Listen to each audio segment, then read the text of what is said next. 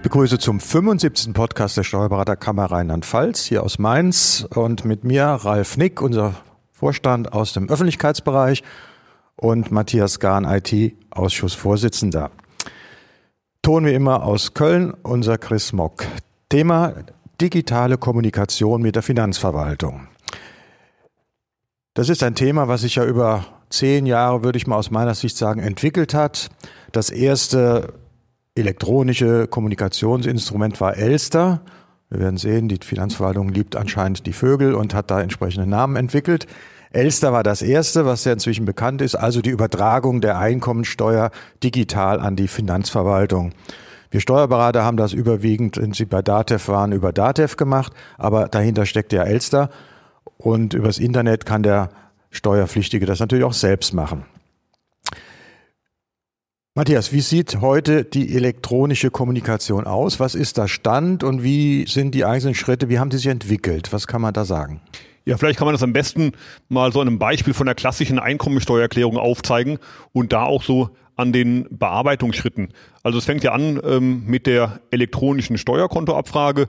Das gibt es schon länger. Ähm, was jetzt aufgegangen ist, auch ähm, dann teilweise in der Vollmachtsdatenbank, also in der vorausgefüllten Steuererklärung. Also der erste Schritt, wie kommen eigentlich Daten von der Finanzverwaltung zu uns in die Kanzlei? Wo können wir Daten abrufen? Vollmachtsdatenbank, vielleicht gerade zwei Sätze, was das ist für die Zuhörer, die nicht so in dem Thema jetzt drin sind. Was ist Vollmachtsdatenbank? Was versteht man da? Da äh, können Vollmachten der jeweiligen Berufsträger hinterlegt werden, die dann es ermöglichen, die Daten, die bei der Finanzverwaltung zum jeweiligen Steuerpflichtigen gebündelt vorliegen, entsprechend abzurufen. Also ähm, die Lohnsteuerbescheinigungen, die Meldungen der Rentenversicherungsträger und so weiter. Okay. Und wie geht's weiter dann mit der Übermittlung und äh, dem Verfahren?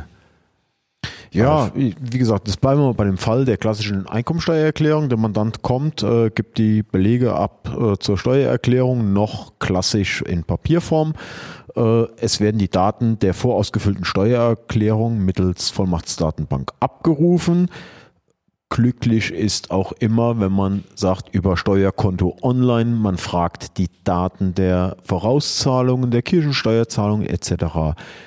ab. Äh, das ist ein weiterer Schritt der digitalen Kommunikation mit der Finanzverwaltung. Wir zapfen als Steuerberater quasi die Finanzkasse an und ziehen uns die Daten aus dem jeweiligen Steuerkonto. Unterbreche dich hier, Ralf. Klassisch bringt der Mandant die Daten oder so in Papierform. Äh, das ist gar nicht mehr so klassisch. Also sehr oft bekomme ich inzwischen von Mandanten die Belege digital eingereicht und lasse sie, äh, lasse sie natürlich digital. Ähm, das ist ja eigentlich schon ein Schritt, wo wir ein ganz gutes Stück weiter sind.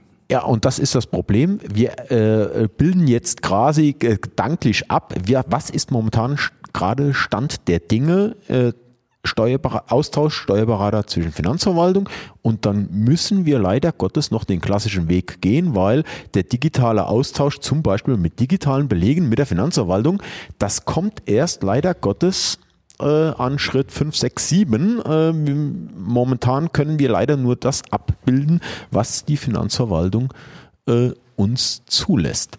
Aber Sie schicken ja immerhin schon Dinge zurück. Äh, Sie schicken schon Dinge zurück. Wie gesagt, wir können äh, die Steuerkontenabfrage stellen. Wir können die vorausgefüllte Steuererklärung, äh, die Daten der vorausgefüllten Steuererklärung abfragen. Die Datenqualität hat sich auch in den vergangenen Jahren seit Beginn der fast äh, wesentlich verbessert. Also man kann mittlerweile, Matthias, ich weiß nicht, wie deine Einschätzung ist, aber äh, auf die Daten, die wir momentan geliefert bekommen, ob das Renteneinkünfte sind, ob das Krankenversicherungsbeiträge sind, etc., äh, da kann man sich darauf verlassen, dass die Daten fast zu 100 Prozent stimmen, oder? Das sehe ich auch so. Also die Qualität hat sich da sicherlich in den letzten Jahren deutlich verbessert. Das wäre jetzt so der Punkt, da empfangen wir als Kanzlei Daten. Ähm, in den weiteren Prozessen Schritten ist dann andersrum. Ähm, wenn wir die Erklärung erstellt haben, dann, wie du eben schon eingangs gesagt hast, Walter, dann übermitteln wir per Elster die Erklärung elektronisch an die Finanzverwaltung. das ist Pflichtprogramm, das müssen wir machen, da gibt es gar keinen anderen Weg. Und danach gibt es wieder die Frage, was machen wir mit den Bescheiddaten? Lassen wir uns die elektronisch rückübermitteln?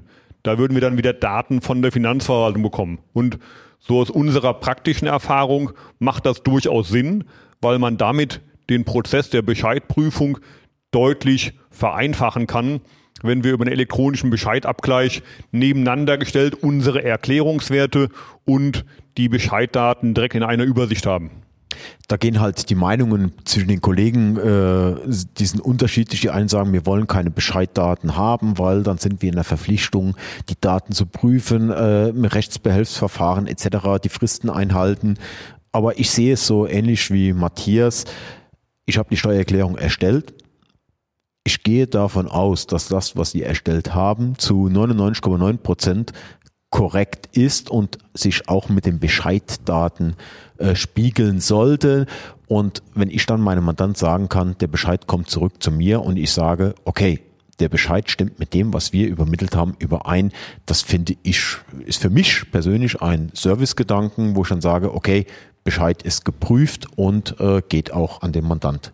Ja, es ist zurück. in der Tat sicher überall unterschiedlich. Wir sind von der Bescheidsübermittlung, also von den Daten, wieder weggegangen weil wir grundsätzlich alle Steuerbescheide über die Zustellvertretung bekommen und damit ja auch den Steuerbescheid im Moment in Papierform haben. Und wenn wir den Bescheid vergleichen mit der Berechnung, die wir auf dem Bildschirm haben, sehe ich ja auch sofort, gibt es eine Abweichung oder keine. Äh, es ist eine Philosophiefrage, wie man es macht. Also bei uns haben wir uns gegen diese Bescheidsübermittlung entschieden, äh, weil das, äh, ich finde das nicht so übersichtlich, was da kommt. Aber Geschmackssache, ihr macht das anders, Matthias. Das ist total spannend. Also ähm, wir haben bewusst entschieden, also wir haben auch die Empfangsvollmacht überall, bekommen den Papierbescheid, haben uns bewusst entschieden für den elektronischen Rückübertrag, weil wir sagen, wir können aus diesem Rückübertrag auch über eine entsprechende Dokumentvorlage automatisiert das Anschreiben an den Mandanten erstellen lassen und haben dadurch auch einen großen Zeitvorteil bei der Bescheidprüfung, Schrägstrich beim Versand des Bescheides an den Mandanten. Ja, äh, Matthias, wir arbeiten ja, wir wissen es ähnlich.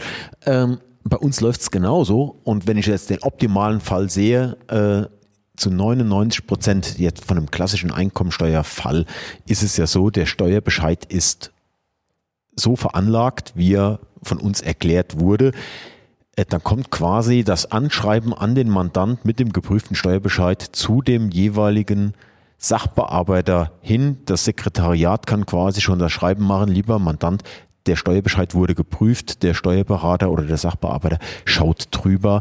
Und das Ding ist zu, wie gesagt, zu 99 Prozent geprüft und entlastet uns in der Kanzlei von Prüfaufgaben, äh, stimmt das wirklich, was in dem Bescheid übereinstimmt, das nimmt uns da die Elektronik meines Erachtens ab.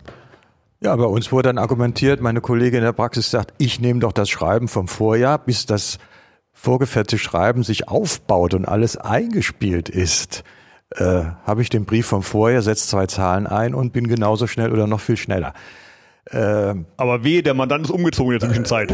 Das hat alles seine Themen, ja, ja. Also Okay, ich denke mal, da hat jede Praxis ihre eigene Organisation und muss halt entscheiden, wie sie die Dinge nutzt. Ich habe mich äh, da so ein bisschen gefügt und wir sind halt da ein bisschen einen anderen Weg gegangen.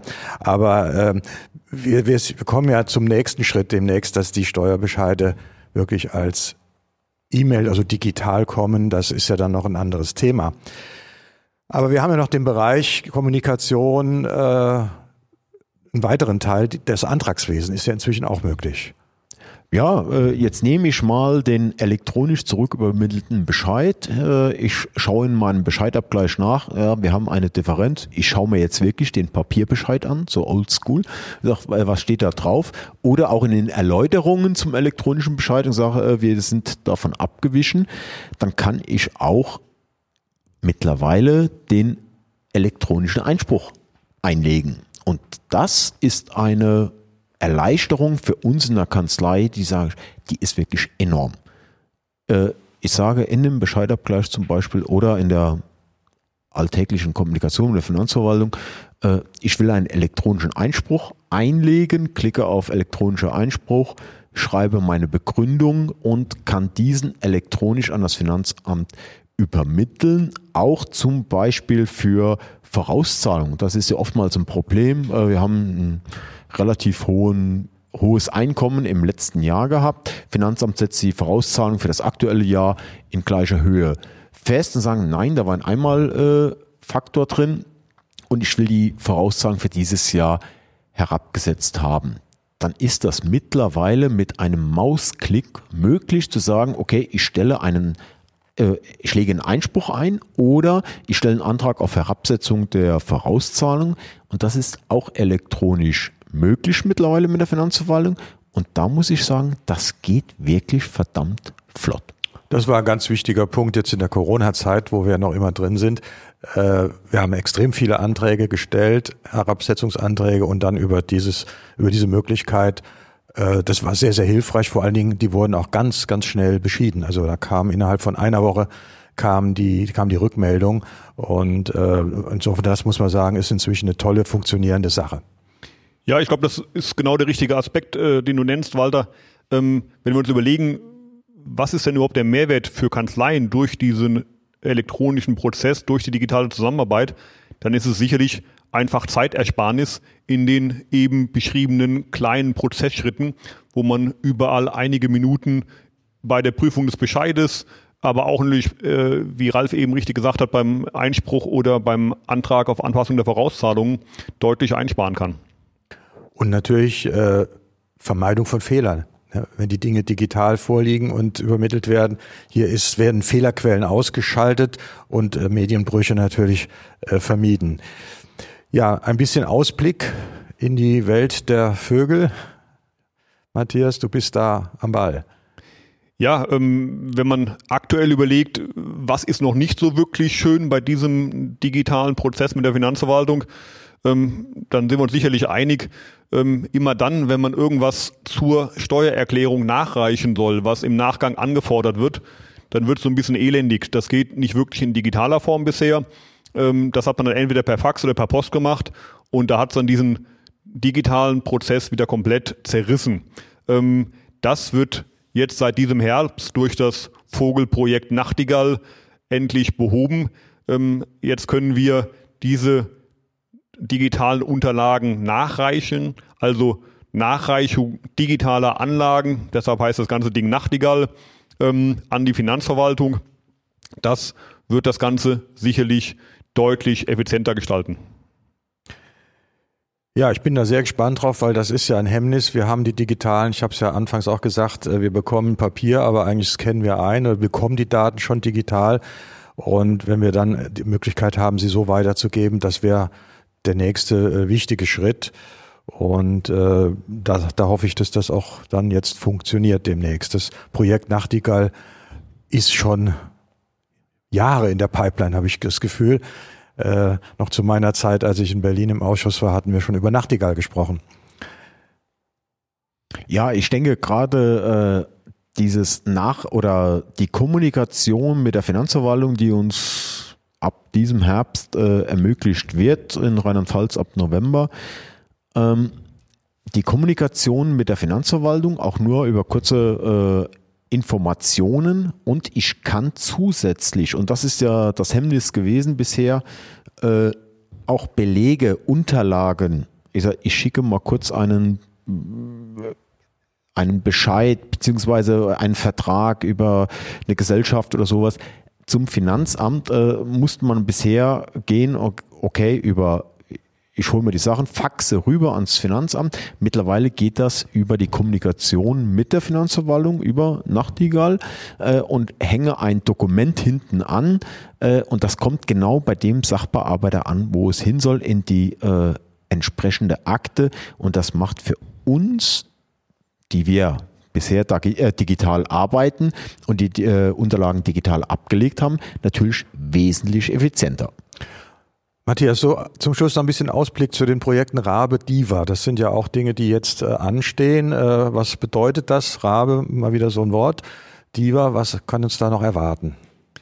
Ja, Diva äh, bedeutet digitaler Verwaltungsakt. Auch da wird die Stufe 1 jetzt gerade gezündet. Ähm, was bedeutet das? Ähm, der Steuerberater kann über die Vollmachtsdatenbank bestätigen, dass er mit dem Mandanten digital, äh, mit dem Finanzamt digital kommunizieren möchte. Das wäre die Endstufe. Dann werden auch sämtliche Rückfragen der Finanzverwaltung direkt auf digitale Wege zum jeweiligen Steuerberater gesendet. In Stufe 1 ist es relativ einfach. Es gibt den elektronischen Bescheid, den vollelektronischen Bescheid, der den Papierbescheid ersetzen kann. Auch das kann man auswählen bei Abgabe der jeweiligen Einkommensteuererklärung. Kann man also sagen, dass die Kommunikation zukünftig komplett digital läuft und dass wir, wir hatten ja das Thema immer E-Mail mit der Finanzverwaltung, war ja jahrelang ein Thema, äh, wir würden gerne schicken, aber die dürfen nicht wegen der Verschlüsselung und so weiter. Ist dieses Thema E-Mail mit der Finanzverwaltung eigentlich jetzt erschlagen durch die Projekte, die wir da haben? Deckt das die komplette Kommunikation mit der Verwaltung ab oder gibt es da immer noch Lücken dann, wenn das jetzt mal dann alles steht? Also das deckt zu großen Teilen diese ganzen Probleme ab. Und das, was du eben gesagt hast, Ralf, diese sonstigen Nachrichten ans Finanzamt, das löst eigentlich unser E-Mail-Problem, weil wir darüber sicher kommunizieren können, Anhänge beifügen können, auch außerhalb einer Steuererklärung, außerhalb von äh, konkreten Unterlagen zu einer Steuererklärung. Das wird unheimlich helfen. Du hast es eben noch angesprochen, das Projekt Rabe, ähm, was noch in der Pipeline ist, was aber auch erst frühestens 2022 realisiert wird. Vielleicht ganz kurz dazu ein paar Worte. Was bedeutet Rabe? Auch wieder ein Vogel der Finanzverwaltung. Es heißt Referenzierung auf Belege. Ähm, da setzt, dadurch setzt sich Rabe zusammen.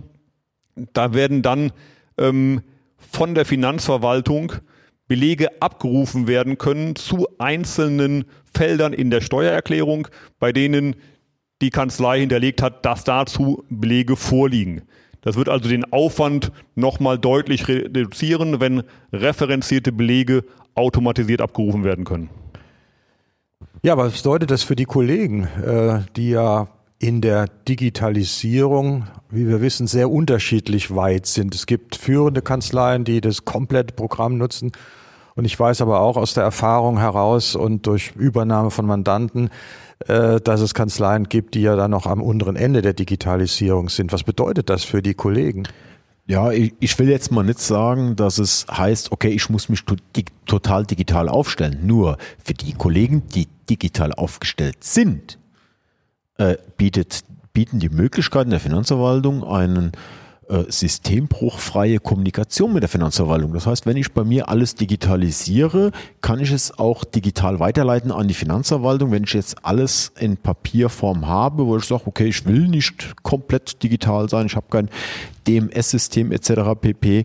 Und ich handhabe es so wie bisher, dann kann ich es auch so handhaben. Aber für die Kollegen, die vollends digital unterwegs sind, sind diese äh, Projekte der Finanzverwaltung äh, zukunftsorientiert und effizienzsteigernd. Deine Einschätzung, Matthias, dazu? Ja, ähm, für die eher analog orientierten Kanzleien gibt es ja die Möglichkeit, wie bisher auch, also das ist ja keine Pflicht, diese neuen äh, Varianten zu nutzen, sondern man kann auch ganz klassisch noch per Fax oder per Brief mit der Finanzverwaltung kommunizieren. Also die Möglichkeiten gibt es ja weiterhin. Natürlich, ähm, man fühlt sich manchmal so ein bisschen ähm, als äh, vorgeschaltetes Sekretariat der Finanzverwaltung, denn wir betreiben jetzt ja irgendwie deren Datenaufbereitung ähm, und entlasten dadurch sicherlich auch ganz stark die Finanzverwaltung. Da muss man vielleicht auch ein bisschen aufpassen, dass das sich nicht komplett äh, in die Kanzleien verlagert und der gesamte Aufwand ähm, auf die Kanzleien verlagert wird. Das wäre, glaube ich, auf Dauer schwierig.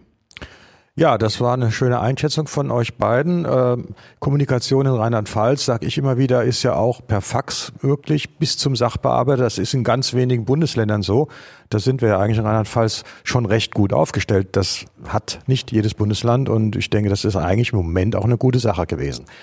Ja, Ausblick. Äh, wir werden noch einen weiteren Podcast demnächst machen zu dem Thema meine Steuern, wo eben dieses Belegthema Belege an die Finanzverwaltung Schwerpunkt sein wird. Also für die, die sich dafür interessieren, mal den nächsten Podcast abwarten. Äh, das wird sicher auch spannend werden. Zunächst mal für diesen Podcast herzlichen Dank bei euch und tschüss bis zum nächsten Mal. Und tschüss. Und tschüss.